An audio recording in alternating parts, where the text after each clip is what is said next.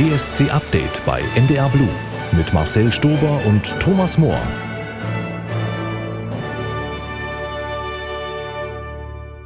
So nämlich die Fanfare bei ESC Update. Wir senden euch liebe Grüße eine Woche nach dem Junior ESC 2022, über den wir heute natürlich auch sprechen wollen. Aber nicht nur, wir haben auch brandheiße News über den ESC 2023 und über die deutsche Teilnahme daran. Mhm. Ich bin schon ganz aufgeregt und mit mir ist das Thomas Mohr. Ein besinnliches Hallo da drüben. Ja, und falls ihr uns hört auf dem Weg nach Hause in die Weihnachtsferien, auch schon frohe Weihnachten. Ich wünsche euch allen eine schöne Weihnachtszeit und Hallo. Bald ist es wieder Zeit, sich mit der Familie unterm Weihnachtsbaum zusammenzukuscheln und dabei gemeinsam das neue Hatari-Album zu hören. Schön, das mache ich jeden 24. Dezember. Es wird großartig. Aber bevor die Feiertage beginnen, sprechen wir über den Junior ESC mit SWR3-Moderator Konzi, der die Show im Kika kommentiert hat, und mit Jakob, einem ESC-Fan, der die Reise nach Jerewan in Armenien auf sich genommen hat und uns erzählt, wie das beim Finale so in der Halle war. Also ganz schön exklusive Einblicke. Ich hatte die nicht. Und wir sprechen über das deutsche Auswahlverfahren des ESC 2023 und, lieber Thomas, auch was wir zwei damit zu tun haben. Mhm. Aber wir fangen an mit einem Act für 2023, so wie sich das gehört. Slowenien hat sich entschieden. Slowenien schickt Joker Out nach Liverpool. Das ist eine Rockgruppe, Thomas. Juhu. Ja, ne? Rock, also, bei, bei, einer Rockgruppe sagt man immer, oh, eine Rockgruppe, man, mhm. man muss sich dazu irgendwie positionieren. Mhm. Denn die Gefühle dazu, zu diesem Genre sind jetzt so durchaus zwiegespalten. Wir haben Sieger mit Rockmusik, paar gute Platzierungen, Blind Channel und so weiter in den vergangenen Jahren, aber auch eine riesige Liste von ganz okayen Pops, Rocksongs, die komplett gescheitert sind. Also mir fiel da spontan aus der Schweiz Lovebox ein. Ich weiß nicht, ob du dich erinnerst, 2009. Ich fand's, ja. Also das war für mich ein Song, den mochte ich sehr. 14. im Semifinale. Und diese Liste ist halt unendlich lang. Deswegen ist es wirklich irgendwie noch ein Wagnis, ein Rock-Song zu schicken. Aber gucken wir mal. Mhm. Wir wissen, dass die einen ESC-Song aktuell produzieren, beziehungsweise gerade produziert haben. Und Anfang Februar wird der veröffentlicht. Ich habe natürlich auch mal ein paar andere Songs von denen reingehört. Und ich habe tatsächlich auch sofort einen gefunden, den ich richtig, richtig schön finde, den ich jetzt wirklich fast jeden Tag höre. Der heißt Novival. Ich finde den super, der hat genau die Größe für den ESC, die ich mir wünsche hier.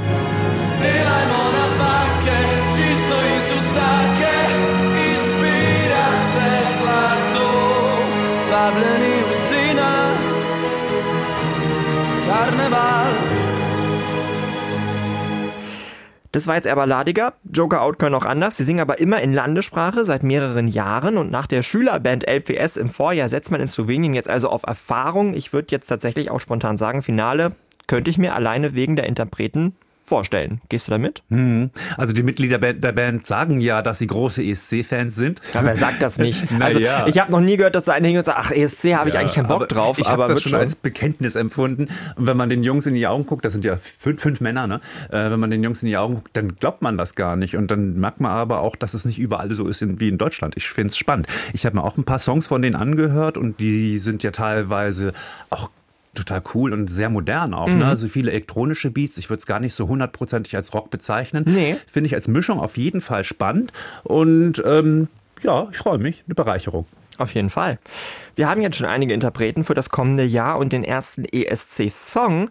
Den gibt es übrigens heute. Wenn ihr uns gerade bei NDR Blue hört, in diesem Moment findet mhm. auch der ukrainische Vorentscheid in einer Metrostation in Kiew statt. Am Donnerstag, also kurz vor Heiligabend, zieht dann noch Albanien nach. Aber was macht Deutschland eigentlich? Darüber sprechen Thomas und ich jetzt gleich, denn wir beide haben den deutschen Song für den ESC 2023 schon gehört. So, ja. das lassen wir jetzt einfach mal so stehen. Mhm. Das lassen wir mal kurz sacken. Es gibt jetzt einen kleinen Rückblick auf den deutschen Vorentscheid Germany 12 Points aus diesem Jahr und mehr Infos dann danach.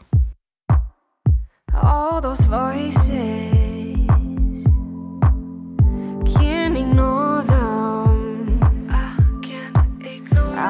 no choice left. I'm falling again.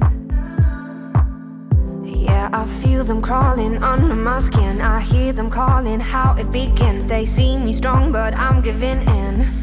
I'm giving in. My mind is leaving me behind. Closed eyes, hoping they won't find every very piece of me that's ever been inside of me. I'm trying on my best to get rid of my anxiety. Ooh.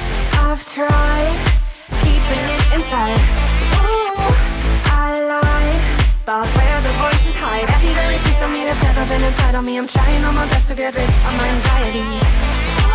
Of my anxiety. Hey. I've got the feeling, though I can see them. They coming closer. I just can't reach them. I'm falling again. Yeah, I feel them crawling under my skin. I hear them calling how it begins. They see me strong, but I'm giving in. I'm giving in. Ooh, I've tried keeping it inside. Ooh, I lied about where the voices hide. Every very piece of me that's ever been inside of me. I'm trying all my best to get rid of my anxiety. Anxiety. Feels like I'm under my skin, but it's not getting in. I just cannot reach the ground when I think I am insane. It is starting again, like my mindset and playground. Feels like I'm under my skin, but it's not getting in. I just cannot reach the ground when I think I am insane. It is starting again, like my mindset and playground. Ooh, I've tried keeping it inside. Ooh, I lied about where the voices hide. Every very piece of me that's ever been inside of me. I'm trying all my best to get rid of my anxiety. Of my anxiety. Feels like I'm under my skin, but it's not getting in. I just cannot reach the ground when I think I am insane. It is starting again, like my mindset and playground. Oh. ESC Update. News aus Deutschland. Ein Auftritt, der mir sehr imponiert hat. Im März wurde Felicia Lu mit Anxiety Vierte beim deutschen ESC-Vorentscheid. Nächstes Jahr suchen wir unser Lied für Liverpool. Und unsere Rolle, Thomas, die hat sich so ein bisschen geändert. Bislang haben wir hier ein ESC-Update ja immer so aus der Ferne auf die Delegation geguckt, äh, was die so entscheidet. Wir mussten sicherlich auch immer mal wieder was verkünden, wo wir jetzt auch nicht hundertprozentig so dahinter standen. Aber jetzt läuft es ein bisschen anders. Ja, wir haben ja hier erzählt, dass es ein offenes Bewerbungsverfahren gibt und wie genauso wie es im vergangenen Jahr so eine Jury gab, die die Einreichung bewertet, sind wir beide in diesem Jahr Mitglied dieser Jury gewesen, die alle Einreichungen hört und bewertet. Also das, was im vergangenen Jahr vor allem Radioleute gemacht haben, ist in diesem Jahr ein bisschen anders verteilt worden, sodass eben so Leute wie du und ich auch berücksichtigt wurden. Genau, wir sind jetzt Mitglied dieser ESC-Redaktion. Wir haben tatsächlich über 600 Songs, sage ich jetzt mal grob geschätzt, gehört und bewertet. Äh, und wir haben uns auch alle mal getroffen. Das war am 9. Dezember, es war ein schöner Freitag äh, und haben mehrere Stunden über die Songs diskutiert. Wer war da noch alles dabei? Einerseits wir beide, andererseits natürlich Alex Wolfslers, die Delegationsleiterin, ist jetzt wenig überraschend. Auch Stefan Leitner, der Vorentscheidsredakteur, den haben wir euch hier im Podcast auch schon mal vorgestellt. Dann Leute von Bildergarten, der Produktionsfirma, mit der der NDR für den Vorentscheid zusammenarbeitet. Dann Leute, die die Songchecks für Eurovision.de produzieren, die an der Seite Eurovision.de arbeiten. Also im Prinzip viele von denen, die sich ohnehin im NDR immer um alles rund um den ESC kümmern, die aber in der Entscheidung für den deutschen Act nie eine Rolle gespielt haben. Wir haben alle Songs, die über die Plattform auf eurovision.de eingereicht wurden, vorher gehört und dann eben an diesem Freitag über mehrere Stunden über die Beiträge diskutiert. Und ich glaube, sagen zu können, Thomas, dass wir uns eigentlich selten einig waren. Also es gab schon auch eine echte Diskussion da. Wie, wie hast du es gesehen? Ja, okay. Also ich habe mir eigentlich vorgenommen, jetzt so viel zu erzählen dazu. Das muss ich erstmal so ein bisschen sortieren. Ähm, erstmal ähm, ist es ganz schwierig für uns hier darüber zu sprechen, weil wir, wir müssen ja jetzt auch hier loyal sein. Wir dürfen jetzt uns zu keinem einzigen Song äußern. Selbstverständlich Bis nicht. zur Vorentscheidung sagen wir kein Wort. Und da müssen wir wirklich aufpassen, dass wir uns nicht verplappern. Wir haben dann einen gewissen äh, Wissensvorsprung. Das macht mir ein bisschen Problem gegenüber unserem Publikum, aber damit müssen wir jetzt umgehen. Ich hoffe, für euch ist das okay. Ähm, und das Verfahren war vorgegeben und ich habe lange tatsächlich überlegt, ob ich diese Rolle, die mir dann zugewiesen wurde, auch annehmen soll, weil ich gar nicht hinter hundertprozentig hinter diesem Verfahren stehe. Ich habe ja schon seit 2019, wenn ich immer auch beim Katerfrühstück meine Vision dargestellt habe vom ESC, habe ich immer gesagt, ich stelle es mir so vor, dass man aktiv hingeht und coacht. Jetzt sind wir wieder in der Situation, dass wir nur das bewerten können, was wir kriegen. Ähm, da weiß ich gar nicht, ob wir so viele Sachen anders machen können als Radioleute, aber du hast ja gerade auf die Diskussion angesprochen. Ähm, deswegen habe ich mich mich auch dafür entschieden. Ja, also äh, ich habe mich dafür entschieden, da mitzumachen, weil sich die ESC-Redaktion bewegt hat. Ja, die hat den, die, die, die, Kritik wahrgenommen und gesagt, okay, wir stellen die, das Team, was die Vorauswahl trifft, diverser zusammen. Und das allein finde ich gut, deswegen habe ich da mitgemacht, trotz meiner Bedenken. Und natürlich, wenn man da erstmal drin ist, dann ist man halt tief in diesen Diskussionen drin. Und das war ja deine eigentliche Frage. Äh, heftige Diskussionen. Ja, da, das, das kann ich für mich so sortieren. Da gab es so zwei Ebenen. Einmal natürlich über den Geschmack. Und das lieben ja ESC-Fans, sich an den Kopf zu hauen, was für einen schlechten Geschmack man hat, was für einen mhm. guten Geschmack man hat. Wir beide haben ja auch Favoriten unter den Teilnehmenden, unter den Bewerbern. Also sehr spannend. Und auf der zweiten Ebene gab es eben noch eine andere Diskussionsebene. Das war gar nicht so die ESC-Tauglichkeit, sondern das andere Kriterium war so ein bisschen, sind so redaktionelle Elemente, wo einfach ja die Geschichte hinter dem Künstler so interessant ist, dass jeder Redakteur die gerne einsetzen möchte, weil die Geschichte so interessant ist. Es ist aber eine andere Bewertungskriterium, als wenn man sagt, ist der Song ESC-tauglich. Insofern ähm, gab es da viel, was wir besprochen haben und das war sehr konstruktiv, finde ich. Mhm. Ähm, ich habe vorhin schon gesagt, 600 Songs ist eine grobe Zahl. Es gibt noch eine offizielle, wie viele Einreichungen es mhm. wirklich gab. Das reichen wir dann nochmal nach. Äh, aber es war natürlich viel, was wir gehört haben. Wie hast du das bewerkstelligt und worauf hast du geachtet? Woran machst du, du sagst immer gerne Exzellenz, woran machst du das fest? Äh, ich sag mal besonders, ich sage ja immer, ESC-Songs müssen besonders sein und exzellent. Das besonders ist ganz einfach. Ganz viel Mist ist besonders, aber dem fehlt die Exzellenz. Deswegen habe ich immer mir die Songs angeguckt und dann geht es natürlich darum, ähm, kann, kriege ich bei meinem, meinem, Kopf auch eine visuelle Vision, Vision, kriege ich, mhm. krieg habe ich eine Vorstellung davon, wie das auf der großen ESC-Bühne aussieht. Und ganz, viele Sachen sind ganz klein, geht das auf einer großen, also das hat all das, was wir in den letzten 20, 30 Jahren, ich, du in den letzten 10, 20 Jahren über den ESC gelernt hast, habe ich versucht damit einfließen zu lassen, um zu bewerten, können wir damit eine gute Position schaffen. Und dann habe ich eine ganz klare Bewertung gemacht, weil ähm, wir hatten die Möglichkeit von 1 bis 10 zu bewerten. Ich habe entweder 10 Punkte vergeben oder ein. Weil entweder hat ein Song die Fähigkeit, das zu machen, oder er hat es nicht. Und deswegen habe ich eben 10 Punkte nur verteilt und da auch nicht so schrecklich viele. Am Ende dieses Nachmittags hatten wir so eine Tafel, an die wurden alle Ex dran gepinnt, die jetzt in Runde 2 kommen. Das ist ja die Bewertung des ESC-Panels aus internationalen Musikexperten. Das wisst ihr vielleicht, das ist jetzt noch so vorgeschaltet. Die schreiben dann, was sie von den einzelnen Songs halten. Sie geben aber keine Punkte. Das Ganze passiert jetzt gerade und auf dieser Basis entscheidet dann der Kern der ESC-Redaktion. Ich glaube, so kann man das sagen, wer im Vorentscheid landet. Wir haben natürlich unsere Meinung gesagt, aber die Entscheidung liegt bei Alex Wolfslast, Head of Delegation, bei Teamchef Andreas Gerling und bei äh, der ganzen Hierarchie. Ich sag mal, die wollen natürlich auch einen Vorentscheid, eine vielfältige, eine tolle Show. Und wahrscheinlich werden die sich die Entscheidung auch nicht leicht machen. Ja, weil auch die nicht alleine entscheiden können. Und das ist das, was mich bei dem ganzen Prozess, in dem wir jetzt mittendrin stecken, am meisten ja beeindruckt hat, muss ich sagen. Dass, also vor der Klammer gesagt, die Gruppe, die die Vorauswahl getroffen hat, also der traue ich auch blind zu, einen Vorentscheid zu organisieren. Aber dann sind wir eben jetzt äh, nicht nur im NDR, sondern dann, äh, in der ARD. Und es ist wirklich so, dass vier hierarchische Ebenen darüber auch mitreden wollen. Also einmal der Abteilungsleiter Gerling, dann der Fernsehchef äh, Beckmann. Die äh, nächste Stufe ist die ARD-Programmkoordination, die auch mitredet, weil es eine ARD-Sendung ist. Und die ARD-Chefredaktion, weil es eben eine ARD-Sendung ist. Und das ist wirklich ähm, eine Herausforderung, die ganzen Interessen unter einen Hut zu bekommen. Und was mir in dem Zusammenhang auch noch aufgefallen ist, und ich bin ja ein Radiomensch, äh, dass beim Fernsehen die Quote viel wichtiger ist als gedacht. Also so viel kann man schon mal sagen. Da, wenn du die, den, die, die Qualität eines Songs bewertest, hast du ja nicht die Quote einer Vorentscheidungssendung im Kopf. Und da merkt man, dass wir uns auch nicht alleine im Universum befinden, sondern dass viele Leute eben da auch noch mitreden. Es gibt ja auch nicht nur diese Bewerbungen über dieses Portal von Eurovision.de, wisst ihr sicherlich, es gibt ja auch noch einen Eck, der über eine TikTok-Abstimmung in den Vorentscheid kommt. Auch da haben wir uns zuvor schon mal zusammengesetzt und über die Einsendungen drüber geschaut. Natürlich können auch TikTok-Acts direkt in den Vorentscheid kommen. Es entscheidet sich dann alles wenn das Teilnehmerfeld ein bisschen klarer geworden ist. Ihr könnt aber natürlich, wenn ihr wollt, unter dem Hashtag unser Lied für Liverpool bei TikTok mal gucken, wer sich da so tummelt, wer sich beworben hat. Unsere Freunde von ESC Kompakt haben auch schon ein paar nette und ein paar weniger nette Artikel über die Auswahl und über uns geschrieben. Da gibt's also schon mal erste Eindrücke, wer es in den Vorentscheid schaffen könnte. Aber ich weiß es auch nicht. Wir müssen alle erstmal abwarten. Jetzt ist natürlich erstmal Weihnachten. Im Hintergrund werden Songs geprüft, ob sie den ESC-Regeln entsprechen. Man muss mit allen verhandeln. Es wird dauern, bis wir Namen wirklich auch verkünden können. Unsere nächste reguläre Ausgabe von ESC Update ist am 28. Januar.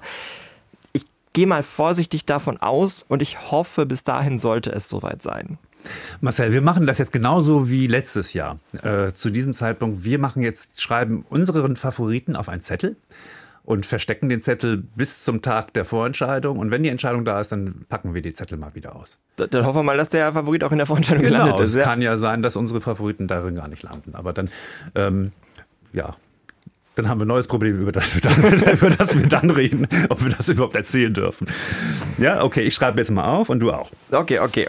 Ähm, während wir schreiben, machen wir hier gedanklich einen harten Schnitt und wenden uns dem Junior ESC zu. Eine toll organisierte Show in Armenien. Das war tatsächlich, finde ich, in weiten Teilen professioneller als der ESC in Turin. Das muss ich leider sagen. Äh, der lief letzte Woche im Kika. Den könnt ihr jetzt nochmal nachgucken auf kika.de, wenn ihr wollt. Äh, alleine wegen der Kommentare von Konzi lohnt sich das schon, aber auch für die Songs, es war toll. Hast du mal reingeschaut, Thomas, in den Junior ESC? Ja, ich habe hab mich verabredet und den komplett gesehen Ach. und auch meine Favoriten rausgesucht. Und ich kann dir zustimmen, dass das wirklich eine beeindruckende Inszenierung war in Jerewan. Eine tolle Halle, viel Publikum, die Bühne sah toll aus. Und auch bei den Acts haben die Leute immer mehr gearbeitet, dass das irgendwie schöne Auftritte sind, diese drei Minuten. Ähm, Nee, also waren, dadurch, dass auch nur 16 Länder dabei waren, war es auch nicht so fürchterlich lang. Mhm. Ähm, nee, und Konzi super. Und ich wusste, dass du da sitzt, also ich musste das ja alles mitbekommen. Nee, hat sich aber gelohnt. Ich äh, äh, fand das interessant.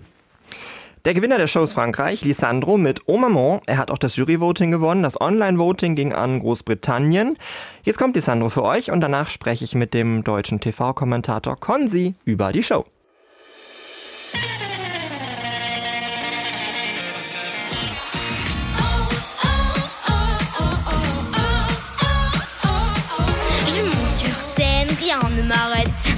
Les noms et qu'est-ce que tu fais Arrête. Je prends ma guitare, j'ai peur de rien.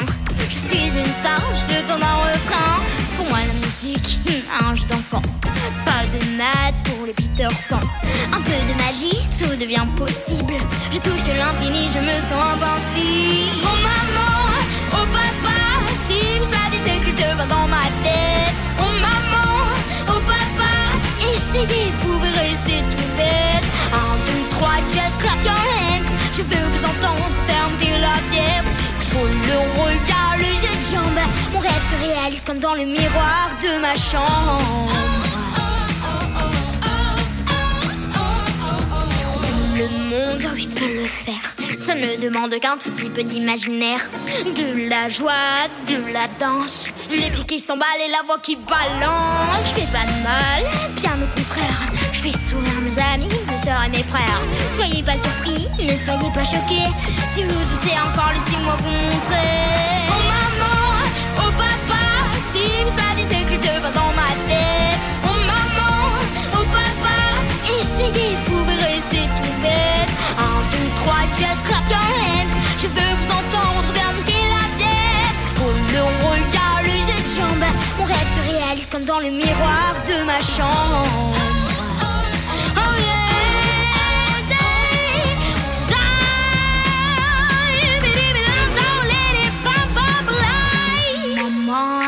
Papa, oh maman, oh papa, oh maman, oh papa, oh maman, oh papa,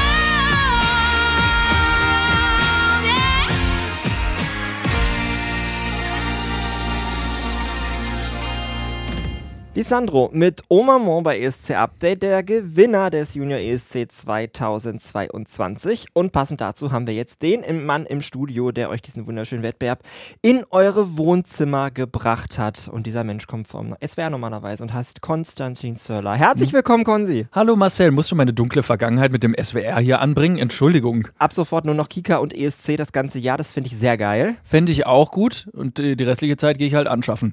So, ähm, du bist unser Kommentator gewesen. Du bist ja schon zum zweiten Mal gewesen. Wie fühlt sich das an, wenn man zum Establishment gehört? das frage ich dich gleich. ähm, das war ja in diesem Jahr wieder anders. Das letzte Jahr hatten wir nochmal so Corona-Regeln und konnten auch nicht so, wie wir wollten. Und in diesem Jahr ist Deutschland nicht angetreten. Es ist jedes Jahr anders. Deswegen kann ich gar nicht sagen, dass es irgendeine Routine gibt und man da jetzt irgendwie ein Gefühl hat, das wiederkehrt, sondern es ist jedes Jahr irgendwie ein Neues reinfinden. Letztes Jahr saßen wir noch in Erfurt, dieses Jahr saßen wir in Hamburg beim NDR, letztes Jahr beim Kika noch. Ähm, aber ja, das, was wiederkehrt ist, wir waren wieder nicht am Austragungsort, als die Entscheidung mhm. kam.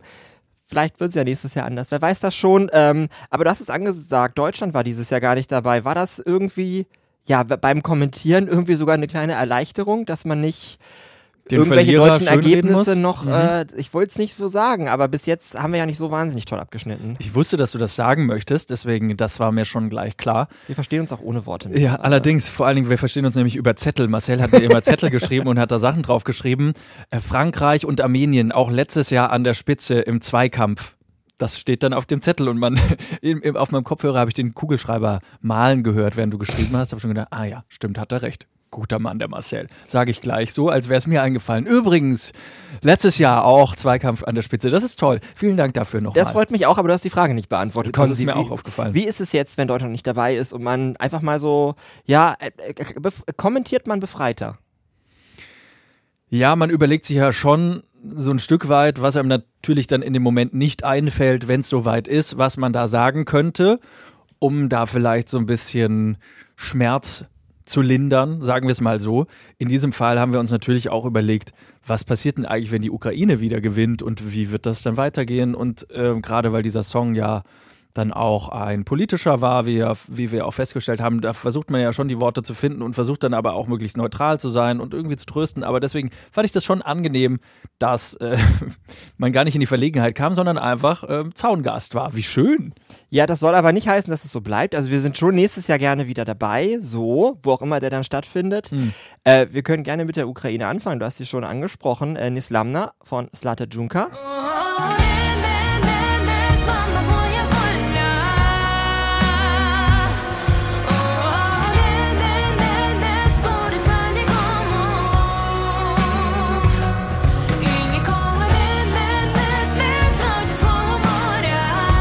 wurde Neunte, also Mittelfeld.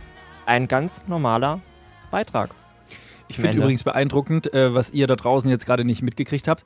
Marcel konnte das wirklich aus dem Kopf. Er wusste auch die Platzierung aus dem Kopf. Er hat nicht auf den Zettel geschaut, er hat das sogar die Aussprache dieses Songs parat gehabt. Das nur mal so am Rande und ich finde, das kann man hier mal rausstellen, was hier für eine Koryphäe. Ja, dass die neunte wurde, habe ich eben noch in der Kantine nachgeguckt, als wir Currywurst gegessen haben. ah, ja. Äh, ja, aber es ist ein, ein, Song wie jeder andere. Also mhm. ist die Sonderstellung, die die Ukraine beim ESC dieses Jahr definitiv hatte, ist es vorbei? Es wirkt fast so, oder? Weil es ja auch geschlossen war. Sowohl Publikum als auch Jury. Das äh, ist sich ja relativ gleich ausgegangen. Und, tja, vielleicht ist das irgendwie das Wesen des Menschen. Oh, jetzt wird schon philosophisch. Mhm. Dass ähm, jede Situation irgendwann ein bisschen normaler wird und man da dann eben nicht mehr extra für abstimmt. Aber es ist natürlich auch eine spezielle Art und Weise, das Voting beim Junior ESC mit am Freitag schon die, ähm, die Voting-Website freigeschaltet, dann vor dem Wettbewerb mal kurz nicht und dann nach dem Wettbewerb wieder. Es ist irgendwie. Und während des Wettbewerbs bricht sie auch mal kurz zusammen. Das, das ist stimmt ja auch passiert. Deswegen, ich weiß gar nicht. Also, das wahrscheinlich kann man da am ehesten was aus den Jurys lesen. Und da sind halt dann auch Kinder drin. Es ist halt auch nicht die Jury wie beim großen ESC. Ja, also es ist, es ist einiges anders gelaufen als beim großen. Ähm, aber wir haben einen Gewinner, den wir vor kurzem schon mal hatten. Frankreich hat 2020 zuletzt gewonnen. Dann kam Enzo und dann kam Lisandro. Das ist der Sieger des Junior ESC 2022. Wir haben den Song eben gerade gehört und ich finde den hart zu ertragen. Konzi, wie findest oh, du den wow. Siegersong? Da hast du ja schon mal richtig ausgeteilt. Der Song, ich hätte nicht gedacht, dass dieses Genre äh, so große Erfolgschancen hat. Da wäre ich, jetzt, wär ich jetzt nicht drauf gekommen. Hätte ich ich habe das nicht so weit vorne gesehen, ehrlich gesagt. Interessanterweise, man wundert sich ja immer wieder, wo Frankreich immer wieder neue, sehr selbstbewusste Kinder ausgräbt. Also die sind ja alle super selbstbewusst. Enzo oder Valentina auch, die ja auch. Ähm, Carla davor, also Carla, ja, ja. immer, ja. Klar. Die haben immer schon auch so ein, so ein gewisses Auftreten, muss man sagen. Und äh, setzen sich damit, glaube ich, auch ein Stück weit durch. Ich weiß immer gar nicht, wie viel es um den Song dann da jetzt ging. Äh, oder ob nicht einfach die Show, die war natürlich auch groß und wild. Und da ist viel, hat viel gefunkelt und so. Das war jetzt auch nicht so getragen. Vielleicht hat das einfach Kindern auch gut getan. Ja, es war auch wieder gut, performt, gut getanzt. Das war bei Enzo letztes Jahr ja das Gleiche. Ähm, ja, was, was ich bei dem Song tatsächlich dann irgendwann schwierig finde, ist, dass Lisandro auch sehr, sehr viel improvisiert. Das mag ich einfach immer persönlich nicht. Also er hat da ganz viel irgendwie eingebaut bei seinem Bühnenauftritt, was eigentlich nicht in den Song reingehört. Aber er hat ja damit Vielleicht gewonnen, die Jurys lieben das. Er ist ein Genie. Die Jurys lieben Frankreich beim Junior ESC. Frankreich hat auch letztes Jahr das Jury-Voting gewonnen. Äh, dieses Jahr ist Frankreich eben da auch wieder ganz oben gewesen. So ist es dann halt. Vielleicht ist es die Fallhöhe auch so ein Stück weit. Achtung, Medienwort. Weil äh, Lissandro als junger, sehr junger Mensch da sehr selbstbewusst einen auf Retro macht, das hat ja schon auch einen Kurios Kuriositätenwert. Ja, auf jeden Fall Frankreich wieder an eins, zweiter Sieg bei der, ich glaube, sechsten Teilnahme. Also ein Drittel aller Teilnahmen haben sie gewonnen. Glückwunsch Frankreich. Mal gucken, ob sie nächstes Jahr wieder ausrichten. Ich schätze, wir können fast davon ausgehen. Vielleicht wird es ja mal eine andere Stadt als Paris, wo wir 2021 ja zumindest mal kurz gewesen sind. Aber das wird die Zukunft zeigen. Auf Platz zwei ist Armenien gelandet.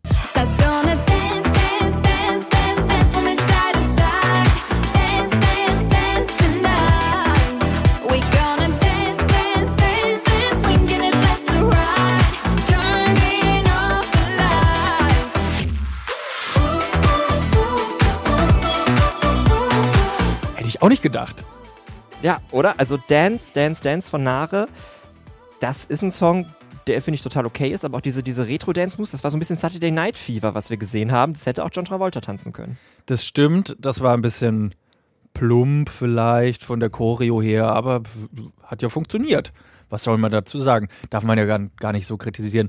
Aber auch das ist ja ein wilder, hier schneller Song gewesen. Vielleicht ist das ja auch einfach ein Bedürfnis gewesen gerade. Ja, es sind, es sind zwei schnelle Songs. Es ist wieder der Zweikampf Armenien-Frankreich. Es ist nach Marlena letztes Jahr, ist es jetzt halt, finde ich, wieder deutlich kindlicher mit Lisandro, was gewonnen hat. Das Also findest du doch gut, oder nicht? Ich finde, ich mag es, wenn so die erwachsenen Popsongs beim Junior ESC gewinnen. Also Ach, magst du? Marlena finde ich ja großartig. Ich finde, Kami Kami ist ein großartiger Song, gibt's gar nichts. Da ist natürlich dann gleich schon wieder diese, diese Keule drüber. Ist das noch ein Kinderwettbewerb, wenn einfach so in Anführungszeichen erwachsene Songs dabei rauskommen und gewinnen? Ja, und da jetzt halt wieder Frankreich gewonnen hat, wieder mit der sehr kindlichen Nummer sehen wir, man kann es einfach nicht vorhersagen. Wir haben auch in der Runde vorher ein Tippspiel gemacht, in, bei uns in der Regie, wer wird Erster, wer wird Letzter. Und tatsächlich letzte Plätze kann ich sehr gut vorhersagen. Ich habe Malta gesagt, aber auf den Sieger habe ich wieder nicht getippt. Hey, Äh, ich habe auch Malta du, gesagt. Du hast auch Malta als letzte gesagt? Ja, über Malta reden wir auch noch. Ähm, aber jetzt reden wir erstmal über den Drittplatzierten, das ist Georgien geworden.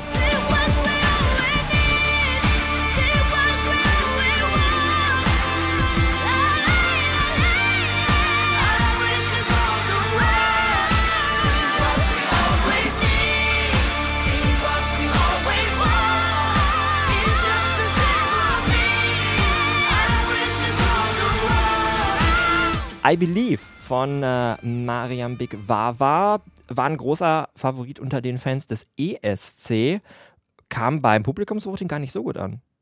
Also Interessant, oder? finde ich auch. Warum? Ist es der Vibe?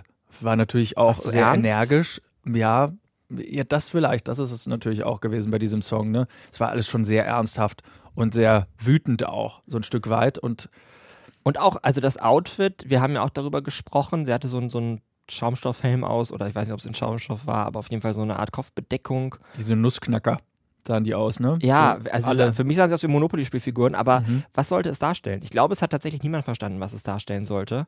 Wollte man zu viel? Willst du das sagen? Vielleicht, vielleicht hat man da auch Leute überfordert, die das gesehen haben. Die Jurys nicht, die haben es ja gemocht, äh, aber beim Televoting Georgien ja nicht so doll. Ich fand den Song aber trotzdem toll. Ich mochte Mhm. das und es gab ja auch so tolle Stellen in diesem Song. Der war auch äh, für die Bühne ganz gut gemacht, äh, weil abs abwechslungsreich und du hast hier und da dann noch irgendwie was gehabt, wo man nochmal irgendwie sich drauf gefreut hat und dann auf den Boden gestampft und dann mitgemacht irgendwie in der Kabine.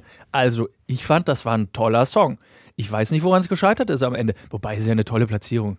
Eine tolle Platzierung, Platz 3. Platz 4 ist auch super für Irland. Die beste Platzierung, die dieses Land beim Junior ESC bis jetzt gemacht hat. Äh, Soulless von Sophie Lennon. Das hören wir, wenn wir hier gleich durch sind, nochmal in ganzer Länge, weil es einfach ein toller Song ist. Den könnt ihr euch auch mal. War mein persönlicher Favorit und ich freue mich sehr, dass sie immerhin Vierte geworden ist, was ich auch tatsächlich sehr hoch finde, weil ich befürchtet habe, dass das nicht so angenommen wird bei den Kindern. Warum? Weil Irland beim Junior ESC nie so toll war. Und Irland hatte schon mal ein Lied, das so ähnlich war, das wurde auch so durchgereicht. Irland landet eigentlich immerhin, egal was sie machen. Aber sie hatten nicht sie. Und sie ist ja wirklich ein Knaller gewesen. Also das ist ja wirklich ein Mädel gemacht für die Bühne. Die hat ja so eine Ausstrahlung, ist der Hammer. Und auch ihre Schwester ja auch schon, die ja die Punkte ver vergeben hat. Holly. Die hat ja auch schon äh, so eine Ausstrahlung gehabt. Ich, was machen die Eltern denn mit denen? Äh, beeindruckend. Was also, die Eltern mit denen machen, könnt ihr sehen, wenn ihr auf kicker.de geht. Da gibt es noch die Folge so, da gibt es auch die Folge mit dem Countdown. Jess, äh, Jessica Schöne hat sie ja besucht, zu Hause in Nordirland. Äh, ja, aber Wahnsinn. Also auch die, das Bühnenbild und das Kleid, das hat ja alles irgendwie schön Diese Grübchen auch, die sieht so lieb aus und äh, hat sie auch ganz toll abgeliefert. Und die hat sich auch ehrlich gefreut, als sie zwölf Punkte auch mal gekriegt hat. Oder zweimal hat sie es, glaube ich, sogar. Ja, also ich habe mich für Sophie mitgefreut. Es war wirklich schön. Ähm, Angenehm, ja. einfach durchwegs angenehm. angenehm. Ja. Was ist das? Äh, ganz, ganz schwieriges Urteil eigentlich. Ja, das fand ich angenehm. Aber war es einfach. Es ist ein Song, bei dem man sich wohlfühlen kann. Das finde ich schön. Ja. Ich, ich, weiß nicht, ob das auch auf den nächsten Song zutrifft, auf den Song aus Großbritannien. You get what you want when you want it. Your kind should have come with a warning.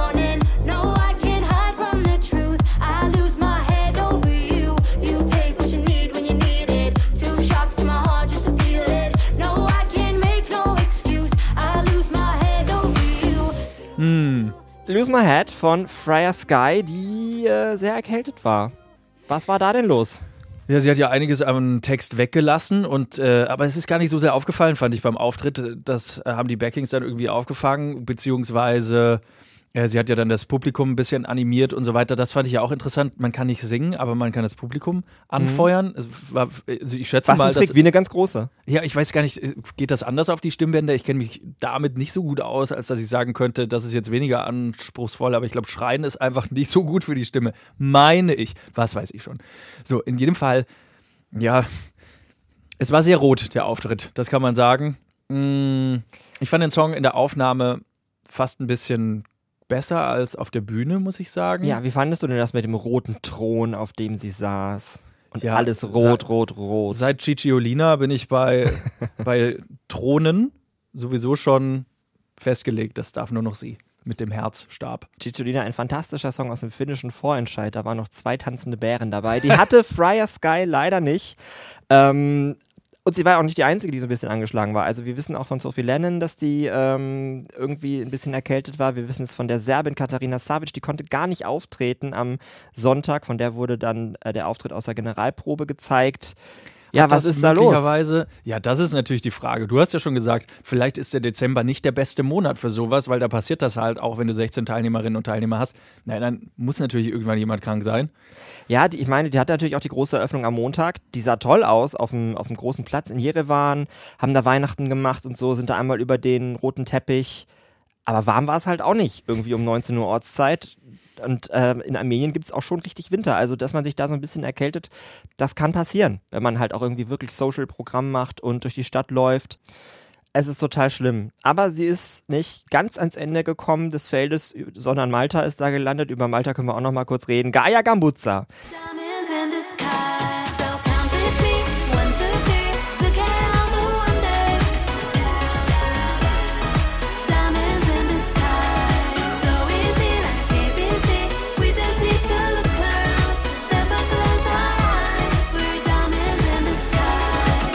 Diamonds in the Sky. Skaya und die Gambuzzas, was ist da passiert, Konzi? Warum ist Malta letzter geworden? Steht, stehen etwa die, die jungen Leute nicht so auf 80er?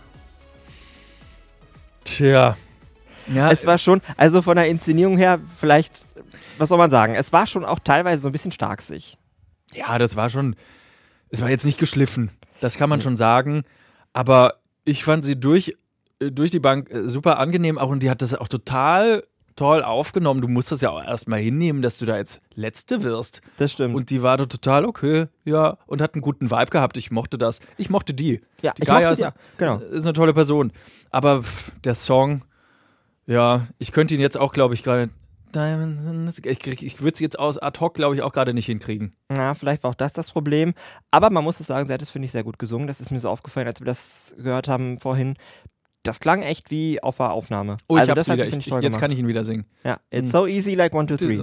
So. Und dann Gut, der Text, über den könnte man auch nochmal sprechen, gebe ich zu, aber meine Güte. Ja, du hast ja auch gesagt, das ist ja auch ein bisschen komisch gewesen bei diesem Song, dass, äh, dass es dann gerade im Refrain so einen Instrumentalteil gibt, wo sie dann auf und ablaufen mussten und deswegen war das ja so ein bisschen Fashion-Show-mäßig und das mhm. hat dann so ein bisschen gestelzt gewirkt vielleicht und äh, war nicht so ganz organisch.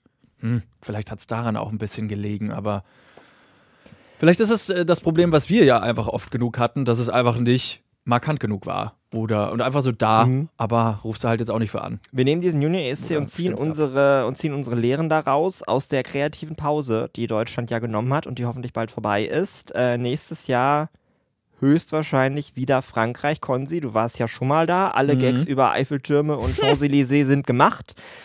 Äh, nee, ich habe noch einen. Ich habe noch einen im Keller. Das letzte Mal kam so ein Plakat, so ein Banner. Ich habe so einen Fotohintergrund bestellt, wo der Eiffelturm drauf ist. Das kam zu spät an. Das kam erst, war erst zu Hause, als ich äh, wieder nach Hause kam. Und ich wollte eigentlich mich vor den Eiffelturm stellen mit diesem Banner von dem Eiffelturm.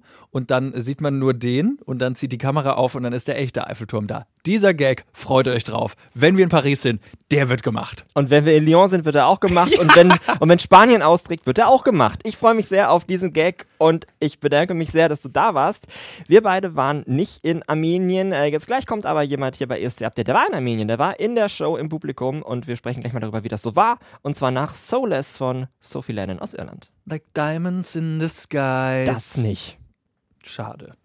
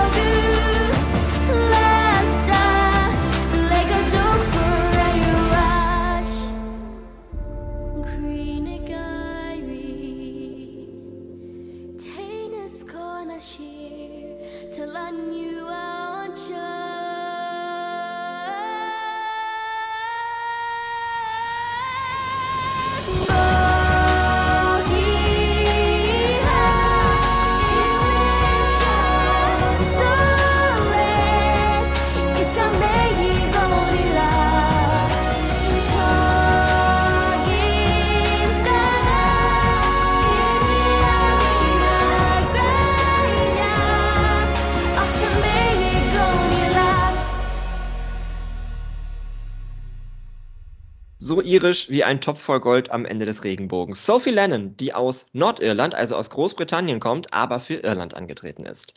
Mein nächster Gast ist ein wirklich internationaler ESC-Fan. Jakob Holz ist in Malta geboren, hat in Russland und Island gelebt.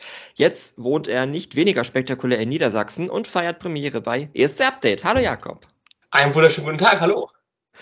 Es ist ja gar nicht so einfach, nach Jerewan zu kommen. Die Flüge gehen meistens nicht direkt, kommen morgens irgendwie gegen 5 Uhr an.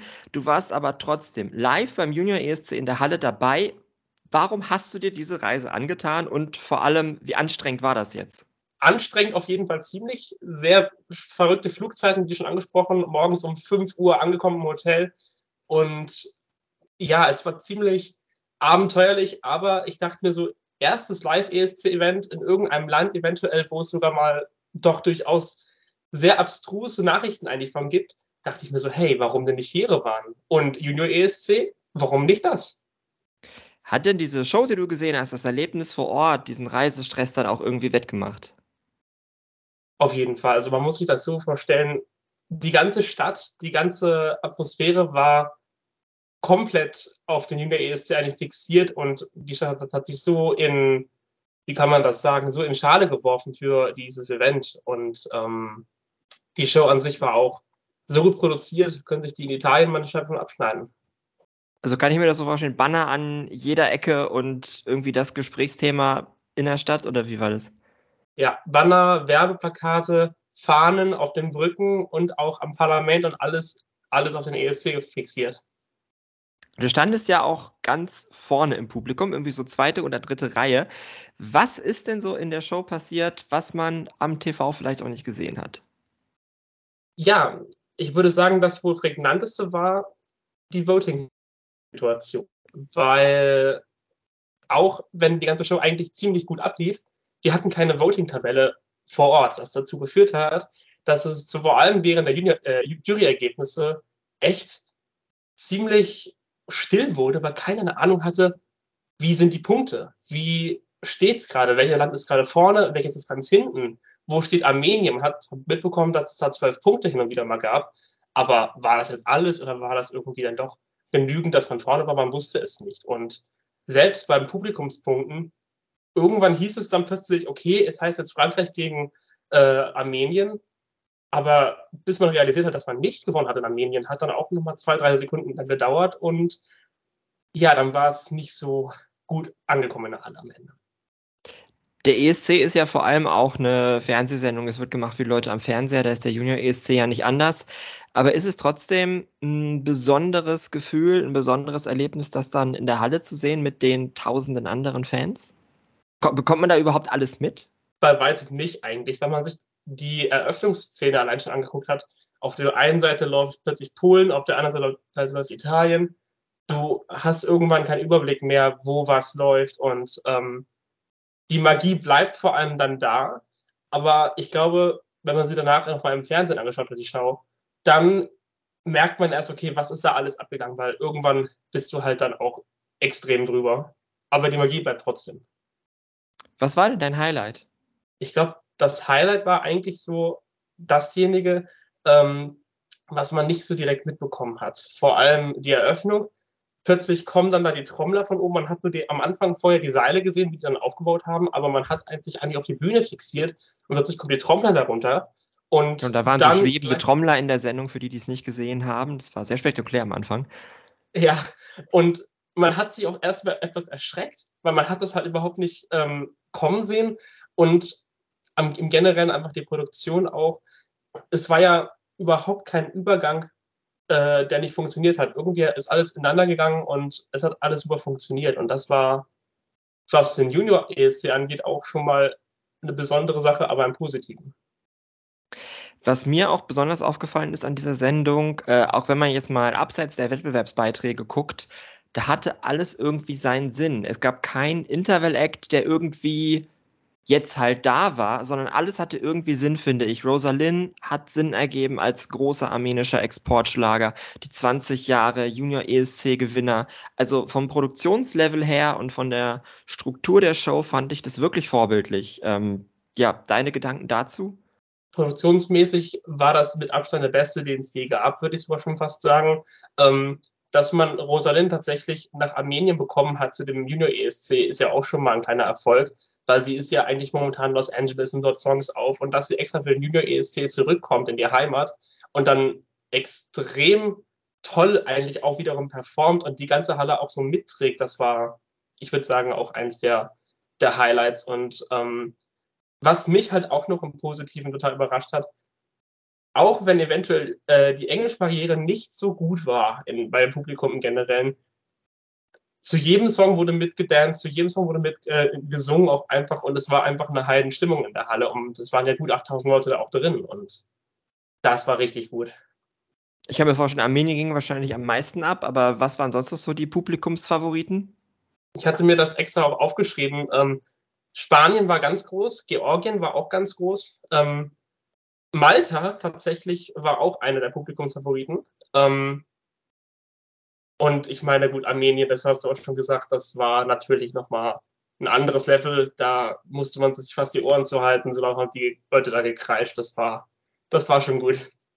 Und wie war das dann am Ende der Show, als es halt wirklich auch hieß, wer gewinnt? Frankreich gegen Armenien. Es war das gleiche wie im Vorjahr. Es hat dann, ich sag mal, wieder das Auswärtsteam gewonnen. Aber wie besonders würdest du die Stimmung in der Halle da an dem Moment beschreiben oder empfinden? Also es haben natürlich alle erstmal Hayastan, Armenien äh, gebrüllt. Und als man dann gemerkt hat, oh, ups, da springt gerade Frankreich hinten auf, war erstmal, ich würde sagen, eine sehr verhaltene Stimmung. Ein paar waren in Schockstarre verfallen, ein paar waren doch ganz froh. Aber ähm, während äh, der Siegerperformance hat man dann irgendwann gemerkt, dass der Groschen gefallen ist. Man hat zwar mitgetanzt und alles, aber als man dann wieder aus der Halle rausging, hat man dann doch einige weinende Leute gesehen und es war einfach, weil ja sehr viel Lokalpublikum auch einfach vorhanden war, eine etwas surreale Situation. Man wusste auch nicht ganz, wie wird das jetzt hier ankommen und gibt das jetzt noch irgendwie unten noch groß Gespräche oder verlassen die meisten einfach komplett paralysiert irgendwie das Event. Ähm, es haben einige auch schon während der Siegerperformance die Arena verlassen, einfach weil sie es anscheinend nicht mehr aushalten konnten oder so enttäuscht waren. Es war, es war etwas merkwürdig. Hast du von deinem Platz aus auch einen Blick in den Green Room werfen können zu den ganzen Acts und wie die sich während der Show äh, gefühlt haben, verhalten haben, ob die Spaß hatten? Von ganz vorne war es ein bisschen schwierig, das groß zu beobachten. Man hat nur gesehen, dass, ähm, weil die ja auch teilweise etwas höher gesessen haben, dann ähm, doch die zumindest die Punkte verfolgen konnten und dann dementsprechend auch teilweise dann jubeln konnten, auch mal bei einem Zehner oder bei acht Punkten oder keine Ahnung was. Aber okay, also die hatten Bildschirme. Anscheinend. Ähm, hätten wir auch gern gehabt, ne? Aber ähm, naja, man kann nicht für alles Geld haben. Was kannst du denn über Jerewan sagen? Das ist ja auch eine Stadt, in der du vorher noch nicht gewesen bist.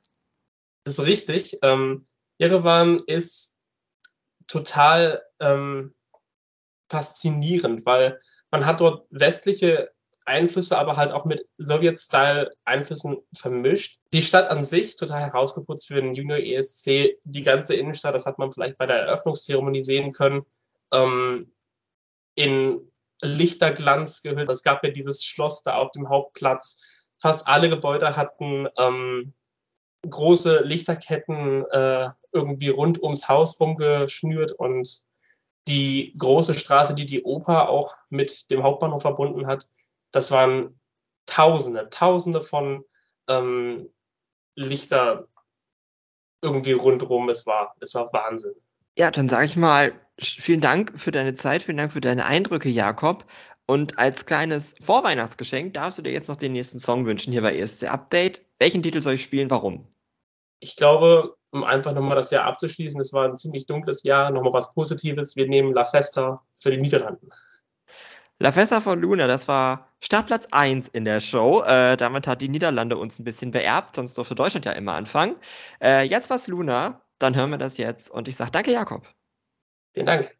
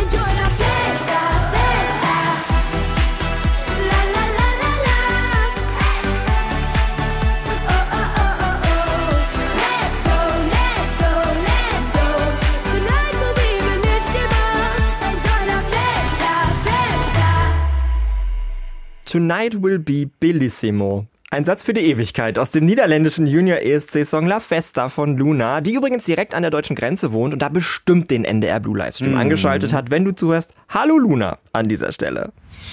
ESC Update. Three Minutes. Bye bye. Und für diese Kategorie auch wieder ein Hallo an Thomas. Hallihallo. Heute wollen wir das ESC-Jahr 2022 verabschieden mit einem Titel, der beim ESC in Turin gerne auch viel höher hätte bewertet werden können. Und das ist ein Song, den du sowieso dreimal am Tag ungefähr hörst. Nämlich welcher, Thomas? Es geht um Lights Off von Viadomi, der tschechische Beitrag.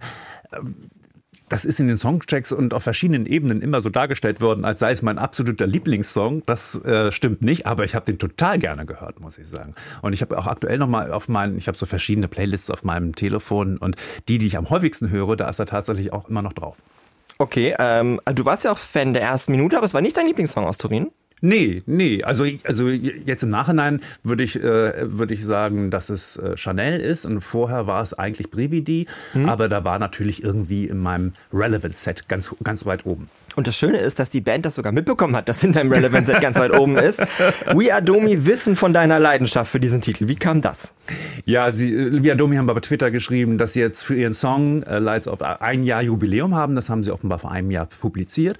Und gerade an dem Tag habe ich von äh, meinem Musikprovider mitgeteilt bekommen, dass äh, Viadomi Lights of bei mir der meistgestreamte Titel des Jahres ist. Und ich habe ja eben schon gesagt, das war gar nicht mein Lieblingstitel. Aber, äh, und ich habe nochmal nachgeguckt und ich, ach, wie das kam, erzähle ich gleich. Das habe ich dann aber bei Viadomi bei Twitter drunter geschrieben. Die haben sich sehr gefreut und haben sich bedankt. Und das ist natürlich schön, wenn es es ein Feedback gibt, dass jemand das ganz, ganz oft hört. Ich hatte den auf einigen Listen zweimal eingetragen. Also der ist dann auch zweimal gespielt worden. Aber mir ist es gar nicht aufgefallen, weil ich den so gut fand, das habe ich so weggehört. Und der kam halt in der doppelten Frequenz. Und deswegen habe ich den halt viel häufiger gehört, als es eigentlich geplant war. Also mein Herz schlägt immer noch für äh, Brividi vorher und nachher für Chanel, aber Viadomi, ich bin auch Teil des Teams. Die Sängerin Dominika, die hatte ganz lange Probleme mit ihrer Stimme. Bei den Fanpartys vor dem ESC klang das nie so wirklich gut, was sie gemacht hat. Ähm, hast du dir damals auch Sorgen gemacht, ob sie das auf der ESC-Bühne gut hinkriegt? Ja, auf jeden Fall habe ich mir da Sorgen gemacht und ich hatte auch keine großen Erwartungen. Ähm, ich ich, ich habe damit gerechnet, enttäuscht zu werden. Das ist ja häufig so, wenn man sich in eine Albumversion oder eine CD-Version verliebt und dann kommt der Härtetest, der Auftritt. Aber sie wurde halt immer besser. Und im Semifinale hat sie auch richtig gut gesungen, finde ich. Da ist sie ja auch Vierte geworden. Ähm, aber bei der Finalperformance hat sie den, die entscheidenden Töne, da, da, hat sie nicht gut gesungen. Das ist, also sie hat auch ganz schlecht abgeschnitten. Und ich glaube, das lag einfach an der Qualität ihrer Stimme. Und mit solchen Songs ist es offenbar auch gar nicht so leicht, so weit vorne zu landen. Über dieses Problem von ihr und wie es dann plötzlich doch Klick gemacht hat in ihrem Kopf, hat sie zusammen mit ihrem Bandkollegen Benjamin im Mai am Mikrofon von Stefan Spiegel erstaunlich ehrlich und offen geredet. My voice wasn't doing what I wanted to do and it getting into my head. A lot of growth that needed to be made like three weeks before coming to Turin, where I was a bit low from everything and not feeling fully confident, and then something something switched in my brain. I don't know how I did it. Me and Casper are super proud of her because obviously we are in a band with her for a reason. She's amazing, and during the pre-parties, she never got to show everyone her full potential and people might have started doubting her a bit. And, uh, Redemption. Auf der Bühne klang ihre Stimme finde ich dann ganz gut. Tschechien kam ja ins Finale, eröffnete die Show, bekam am Ende Platz 22. Es war wahnsinnig toll inszeniert mit vielen flackernden Lichtern und allem. Das sah auch in der Halle übrigens wahnsinnig toll mm. aus, mhm. aber am Fernseher auch. Da hätte die Platzierung wirklich besser sein können. Bittere fünf Punkte gab's vom Televote, das ist weniger als für Deutschland. Schade drum. Hier also die Redemption von We Are Domi. Ich danke dir, Thomas, für heute und für dieses volle und für dieses schöne ESC-Jahr. Ich danke dir auch. Wir hören uns nächstes Jahr wieder. Aller, aller spätestens am 28. Januar. Und jetzt Christmas Lights On und ESC Lights Off. Frohes Fest. Tschüss, frohe Weihnachten. I lost my soul, forgot my way. There's no mistakes that I've not made. Change is hard and I'm alone. But people say, My, how you've grown. Try changing jobs, try changing lovers, changing my furniture, change my bed covers. I changed my heart, but there's not a chance. So turn the lights off. Where are you now when I missed you? You're sailing around